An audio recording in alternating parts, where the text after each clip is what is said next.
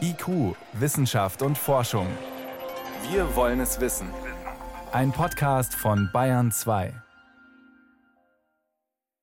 Erst vor wenigen Jahren hat der Bundestag das Gesetz zur Sterbehilfe überarbeitet. Es gab viel Kritik. Einige Ärzte und auch unheilbar Kranke haben dagegen Be Verfassungsbeschwerde eingelegt. Das Urteil heute gibt ihnen Recht. Der Strafrechtsparagraf 217 verbietet die geschäftsmäßige Förderung der Selbsttötung, sollte also Sterbehilfe als Geschäftsmodell verhindern. Er hat aber auch die Unsicherheit unter Medizinerinnen und Medizinern vergrößert. Dieser Paragraph 217 wurde jetzt vom Bundesverfassungsgericht gekippt mit der Begründung, nicht mit dem allgemeinen Persönlichkeitsrecht vereinbar, denn das beinhalte auch das Recht, sich das Leben zu nehmen und sich dabei helfen zu lassen. Professor Gian Domenico Borasio war vorhin hier im Bayern 2 Studio. Er ist Palliativmediziner an der Universität in Lausanne und ich wollte zuerst von ihm wissen, wie es ihm geht mit der Entscheidung heute.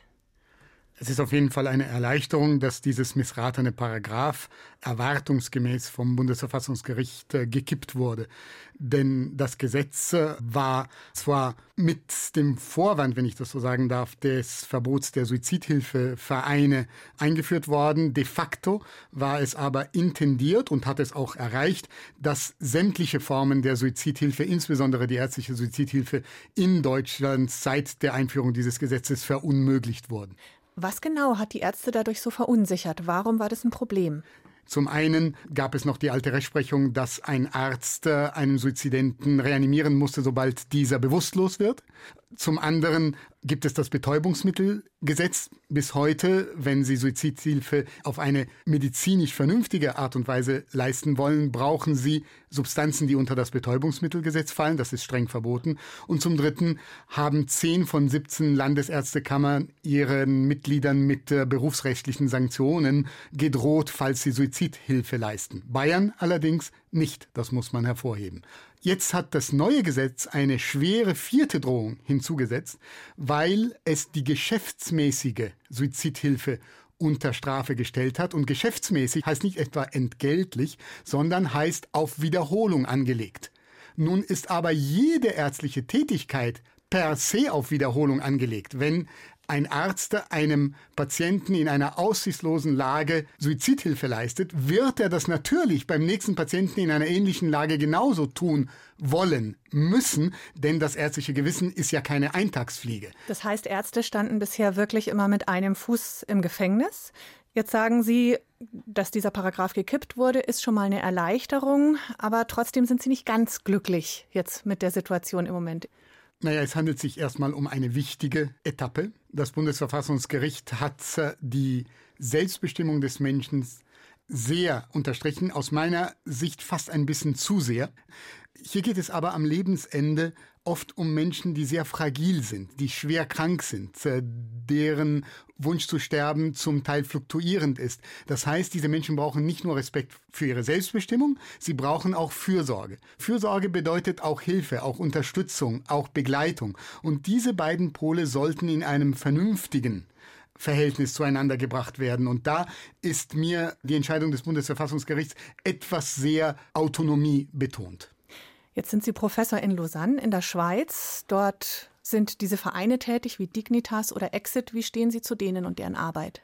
Ich bin jetzt seit fast zehn Jahren in der Schweiz und ich kann äh, mittlerweile aus eigener Anschauung sagen, Sterbehilfevereine sind keine gute Idee und sollten es auch in Deutschland nicht sein. Deswegen nicht? Es wäre es wichtig, dieses Urteil jetzt so umzusetzen, dass äh, die äh, Frage der Suizidhilfe dort angesiedelt wird, wo wirklich die Kompetenz da ist, die Menschen zu begleiten, ihnen Alternativen aufzuzeigen und dann, wenn es wirklich nicht anders geht, ihnen auch diesen Ausweg zu ermöglichen. Das sind nicht die Sterbehilfevereine, das ist eindeutig die Ärzteschaft. Wie kann man Sie und Ihre Kollegen stärken, dass Sie gute Entscheidungen treffen im Sinne der Patientinnen und Patienten?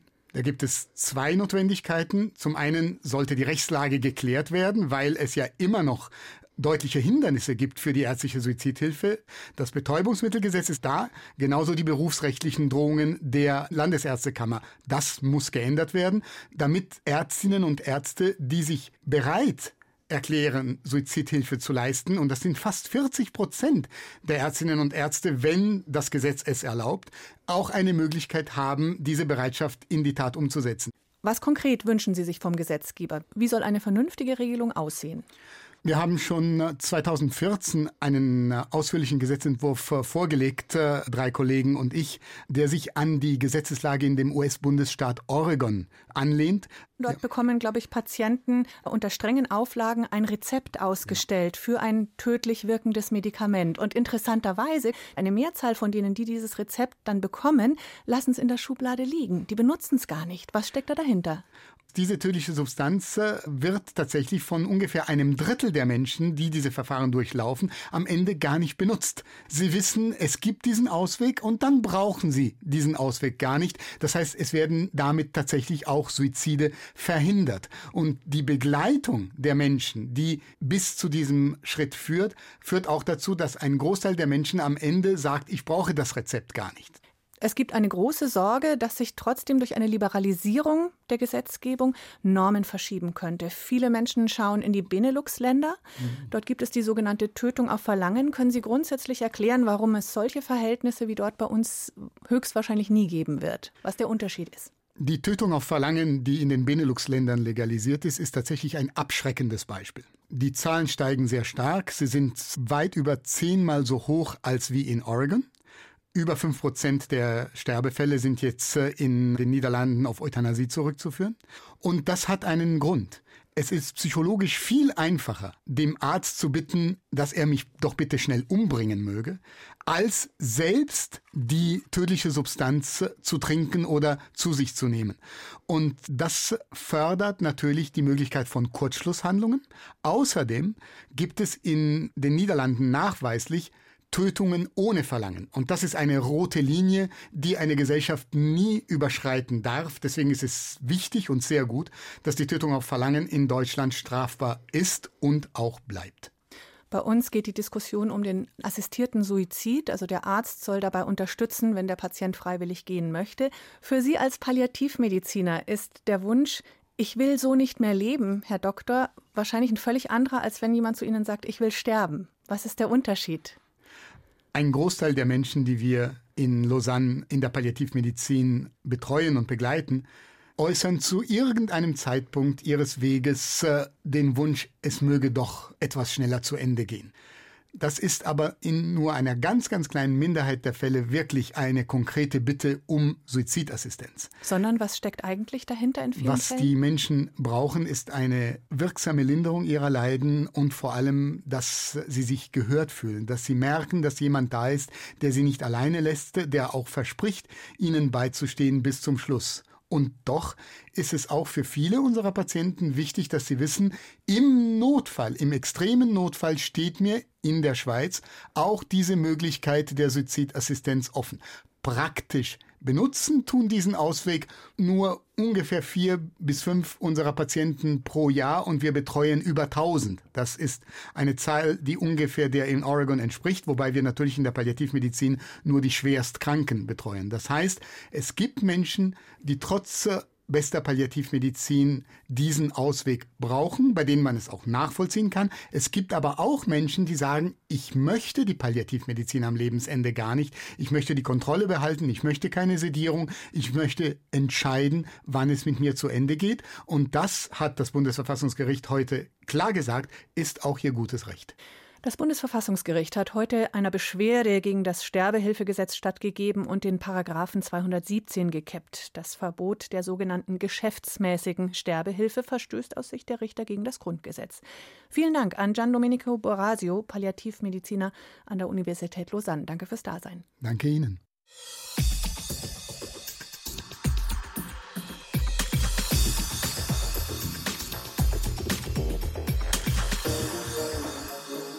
Hier ist Bahn 2 um Viertel nach sechs. Die meisten Schiffe, die auf den Weltmeeren unterwegs sind, sind ziemliche Dreckschleudern, vor allem wenn die Motoren mit Schweröl laufen. Aus den Schornsteinen quillt oft dicker Rauch. Seit 1. Januar gelten strengere Regeln, zumindest was den Schwefelgehalt des Treibstoffs angeht. Der darf nur noch bei höchstens 0,5 Prozent liegen. Ansonsten müssen Abgasreiniger eingebaut werden. Aber Schwefel ist nur ein Teil des Problems. Da wäre noch der CO2-Ausstoß, mit dem die Schifffahrt zur Erderwärmung beiträgt. Wir brauchen deshalb auch auf dem Meer eine Energiewende. Einige Reedereien setzen auf Flüssigerdgas als Treibstoff. Eine aktuelle Studie kommt jetzt allerdings zu dem Ergebnis, Flüssigerdgas schadet dem Klima womöglich mehr, als dass es hilft. Bayern 2 Reporter David Globig berichtet. Verflüssigtes Erdgas, kurz LNG, scheint eigentlich der ideale Treibstoff zu sein, wenn man die Schifffahrt umweltfreundlicher und klimaschonender machen will. Es ist bei Erdgas so, dass ca. 25 Prozent weniger CO2 bei der Verbrennung entsteht als bei einer Dieselverbrennung. Betont Gunnar Stiesch. Er leitet die Motorenentwicklung bei MAN Energy Solutions, einem der wichtigsten Hersteller von Schiffsmotoren. Darunter sind auch Maschinen, die sowohl mit konventionellen Treibstoffen als auch mit Flüssigerdgas laufen. Die Nachfrage nach solchen Motoren steigt. Das ist heute bei der fahrenden Flotte noch ein relativ geringer Anteil, nur etwa zwei bis drei Prozent der Flotte. Bei den Neubestellungen ist der Anteil heute allerdings erheblich größer. Da sind wir bei ungefähr 20 bis 30 Prozent aller Neubestellungen, die auf Erdgas setzen. Aber damit zumindest dem Klima wohl nicht in jedem Fall etwas Gutes tun. Hauptbestandteil von Erdgas ist Methan, ein extrem wirksames Treibhausgas. Es hat einen 80 mal stärkeren Klimaeffekt als CO2, wenn es in die Atmosphäre gelangt. Und das tut es. Schon auf dem Weg vom Bohrloch zum Schiffstank. Wenn man diese Verluste berücksichtigt, drückt das auf die Klimabilanz der Flüssiggasschiffe, schildert Brian Comer vom Internationalen Rat für sauberen Verkehr, ICCT. There's also upstream emissions associated with da gibt es zwar auch bei den konventionellen Treibstoffen Emissionen, aber bei Flüssigerdgas ist mehr flüchtiges Methan im Spiel. Das sorgt dafür, dass die Emissionen insgesamt höher ausfallen als bei herkömmlichen Treibstoffen. Zwar gleicht sich das dadurch wieder aus, dass beim Verbrennen des Gases weniger CO2 entsteht, doch die Vorteile für Flüssigerdgas sind nicht mehr ganz so deutlich. Und es kommt noch dicker. Auch die Motoren stoßen im Betrieb unverbranntes Methan aus. Wir haben festgestellt, dass ausgerechnet die beliebteste Motorentechnologie, die in über 300 der rund 750 Schiffe installiert ist, die derzeit mit Flüssigerdgas fahren, dass diese Technologie auch das meiste Methan aller Motortypen emittiert, die Flüssigerdgas verwenden können. Betrachtet man das Treibhauspotenzial für 20 Jahre, dann fällt die Bilanz besonders ernüchternd aus.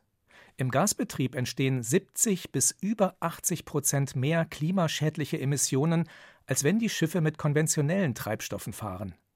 Wobei die Wissenschaftlerinnen und Wissenschaftler für diese Rechnung allerdings annehmen, dass bei der Erdgasgewinnung in Zukunft noch mehr Methan freigesetzt wird als heute. Dass auch die Motoren Methan ausstoßen, ist ein altbekanntes Phänomen. Weltweit versuchen Ingenieure, dieses Problem in den Griff zu bekommen. In den vergangenen Jahren konnten sie die Methanemissionen bei den besonders anfälligen Viertakt-Ottomotoren um etwa 50 Prozent reduzieren. Und es ist noch mehr drin, durch eine andere Form des Brennraums etwa, durch Regelungstechnik oder Katalysatoren. Unabhängig davon baut MAN bereits jetzt schon Zweitakt-Schiffsmotoren, die mit einem Hochdruckbrennverfahren arbeiten und dadurch im Erdgasbetrieb fast gar kein Methan freisetzen. Das heißt, Schiffe mit Flüssiggas können durchaus klimafreundlich sein, jedenfalls mit dem richtigen Motor, bestätigt Brian Comer, auch wenn sich die Vorteile laut ICCT-Berechnungen in Grenzen halten. Our study found that the maximum life cycle greenhouse gas benefit Unsere Studie hat ergeben, dass der maximale Treibhausgasvorteil durch Flüssigerdgas bei höchstens 15 Prozent liegt, wenn man diese Technologie nutzt, die allerdings die teuerste ist. Und das gilt auch nur, wenn man die langfristigen Klimakonsequenzen dieses Treibstoffs betrachtet. Vergleicht man das Treibhauspotenzial über einen kürzeren Zeitraum, dann schmilzt dieser Vorteil aber wieder dahin. Die ICCT-Autoren kommen deshalb zu dem Schluss, dass man bei Schiffsantrieben lieber auf andere Technologien setzen sollte, um Treibhausgase einzusparen, von Windunterstützung bis zu Batterien. David Glowig war das über das Ringen um sauberen oder zumindest nicht ganz so schmutzigen Treibstoff für Schiffe und über eine dringend nötige Energiewende auch auf dem Wasser. Bayern 2. Wissenschaft schnell erzählt. Heute von Helmut Nordwig und es geht als erstes um Meeresströmungen. Die haben sich in den letzten 40 Jahren nämlich deutlich verschoben. Das haben Forscher festgestellt, als sie die sogenannten Strömungswirbel der Weltmeere untersucht haben. Das sind Gebiete, in denen kaltes Meerwasser aufsteigt von unten und warmes absinkt. Das kann man sich so ähnlich vorstellen wie ein Quirl unter Wasser. Und von diesen Strömungswirbeln gibt es acht sehr starke, einen zum Beispiel im Nordatlantik, so auf halber Strecke zwischen Neufundland und Großbritannien ungefähr. Und diese acht Strömungswirbel, die sind alle in Richtung Pole gewandert, der im Nordatlantik, also nach Norden. Mhm. Im Schnitt so etwa 800 Meter pro Jahr. 800 Meter pro Jahr klingt jetzt aber eher wenig, oder? Da kommt aber einiges zusammen über die Jahrzehnte. Das Ganze hat mit dem Klimawandel zu tun, denn angetrieben werden diese Wirbel von Windströmungen und die wandern ebenfalls in Richtung der Pole. Die Folgen, die sind nämlich dann gravierend von mhm. diesem Ereignis. Das gibt einen Einfluss aufs Wetter. Bei uns zum Beispiel wandern Winterstürme und auch die Hochs im Hochdruckgebiete im Sommer auch mit nach Norden. Dann verschieben sich auch die Fischgründe, denn solche Strömungs Strömungswirbel sind Hotspots der Fischerei. Und wenn der Quill näher an die Küste kommt, dann steigt dort sogar der Meeresspiegel. Das betrifft zum Beispiel die Ostküste der USA. Jetzt kommen wir zu einem gewaltigen Naturereignis, das 74.000 Jahre her ist, einer der größten Vulkanausbrüche, die es jemals gegeben hat. Der Vulkan heißt Toba, liegt auf Sumatra und der Ausbruch war 5000 Mal stärker als der vom Mount St. Helens und in den USA. Der war ja schon gigantisch. Das kann man sagen. Dieser Ausbruch damals, der muss in ganz Asien die Säugetiere praktisch vernichtet haben. Hm. Jetzt finden Forscher in Nordindien, haben Menschen diesen Ausbruch aber überlebt. Und woher weiß man das jetzt im Nachhinein? Das zeigen archäologische Grabungen. Man hat dort Steinwerkzeuge gefunden, die älter sind als der Vulkanausbruch und solche, die dann bald nach der Katastrophe geschaffen wurden. Dazwischen dann auch noch schön die Ascheschicht. Hm. Bisher hat man angenommen, dass nach dem Vulkanausbruch von neuem Menschen aus aus Afrika nach Asien eingewandert sind. Aber das scheint gar nicht so zu sein. Menschen konnten sogar dieses extreme Ereignis bewältigen. Macht einen zuversichtlich. Jetzt geht es noch um die Fressgewohnheiten von Silbermöwen. Und was fressen die so? Vor allem das, was Menschen schon mal in der Hand hatten, das zeigen jetzt englische Forscher in den Städten von Cornwall. In diesen Küstenstädten in Großbritannien sind die Möwen nämlich so häufig wie bei uns die Tauben ungefähr. Naja, und folgenden den Versuch haben die Zoologen gemacht. Sie hatten zwei Eimer dabei und drin jeweils eine eingewickelte englische Spezialität, nämlich ein süßer Haferriegel.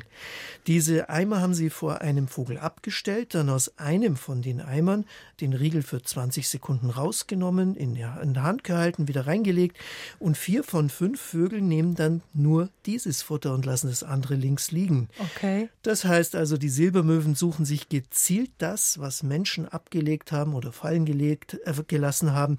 Und so erklären die Forscher auch, dass sie in die Städte kommen. Da gibt es ja leicht mal gutes Futter, das Menschen schon mal in der Hand hatten. Vielen Dank, Helmut Nordwig, für die Kurzmeldungen aus der Wissenschaft. IQ, Wissenschaft und Forschung gibt es auch im Internet. Als Podcast unter bayern2.de. Für alle, die sich am christlichen Jahresrhythmus orientieren, hat heute die Fastenzeit vor Ostern begonnen. Aber auch Menschen, die einfach nur ein bisschen Winterspeck loswerden wollen, nehmen diese Wochen vor Ostern als Anlass, um mal etwas bewusster zu essen. Intervallfasten ist zum Beispiel nach wie vor angesagt. Da darf man ja nur wenige Stunden am Tag essen und lässt dann das Frühstück am besten ganz weg, gehen auch ein paar Kilos runter. Jetzt ist nur die Frage, liegt das daran, dass man insgesamt weniger isst oder spielt auch die Tageszeit, zu der man isst, eine Rolle? Da herrscht Uneinigkeit. Das Ergebnis einer kleinen aktuellen Untersuchung deutet darauf hin, dass so ein ordentliches Frühstück grundsätzlich schon eine gute Idee ist. Veronika Bräse mit Einzelheiten. Morgens essen wie ein König, abends wie ein Bettler. Das empfehlen Wissenschaftler aus Lübeck. Sie haben 16 normalgewichtige Männer insgesamt sechs Tage lang untersucht. Es gab ein ganz strenges Zeitprotokoll. Die haben von 23.30 Uhr bis 7 Uhr geschlafen. Dann um neun haben sie immer ein Frühstück bekommen, um zwei ein Mittagessen und um 19 Uhr gab es dann Abendessen und dazwischen fanden dann immer die ganzen Messungen und Blutentnahmen und so weiter statt. Erklärt die Lübecker Ernährungsexpertin Juliane Richter. In den ersten drei Tagen haben die Männer morgens ein reichhaltiges Frühstück mit vielen Kalorien bekommen und dafür zum Abendessen nur wenig. In den nächsten drei Tagen war es umgekehrt. Morgens bekamen die Männer wenig, abends viel. Wir haben dann die niederkalorischen Mahlzeiten am Morgen und am Abend miteinander verglichen und genauso auch die hochkalorischen Mahlzeiten am Morgen und am Abend und haben festgestellt, dass die nahrungsinduzierte Thermogenese in beiden Fällen morgens mehr als doppelt so hoch ist als am Abend. Nahrungsinduzierte Thermogenese.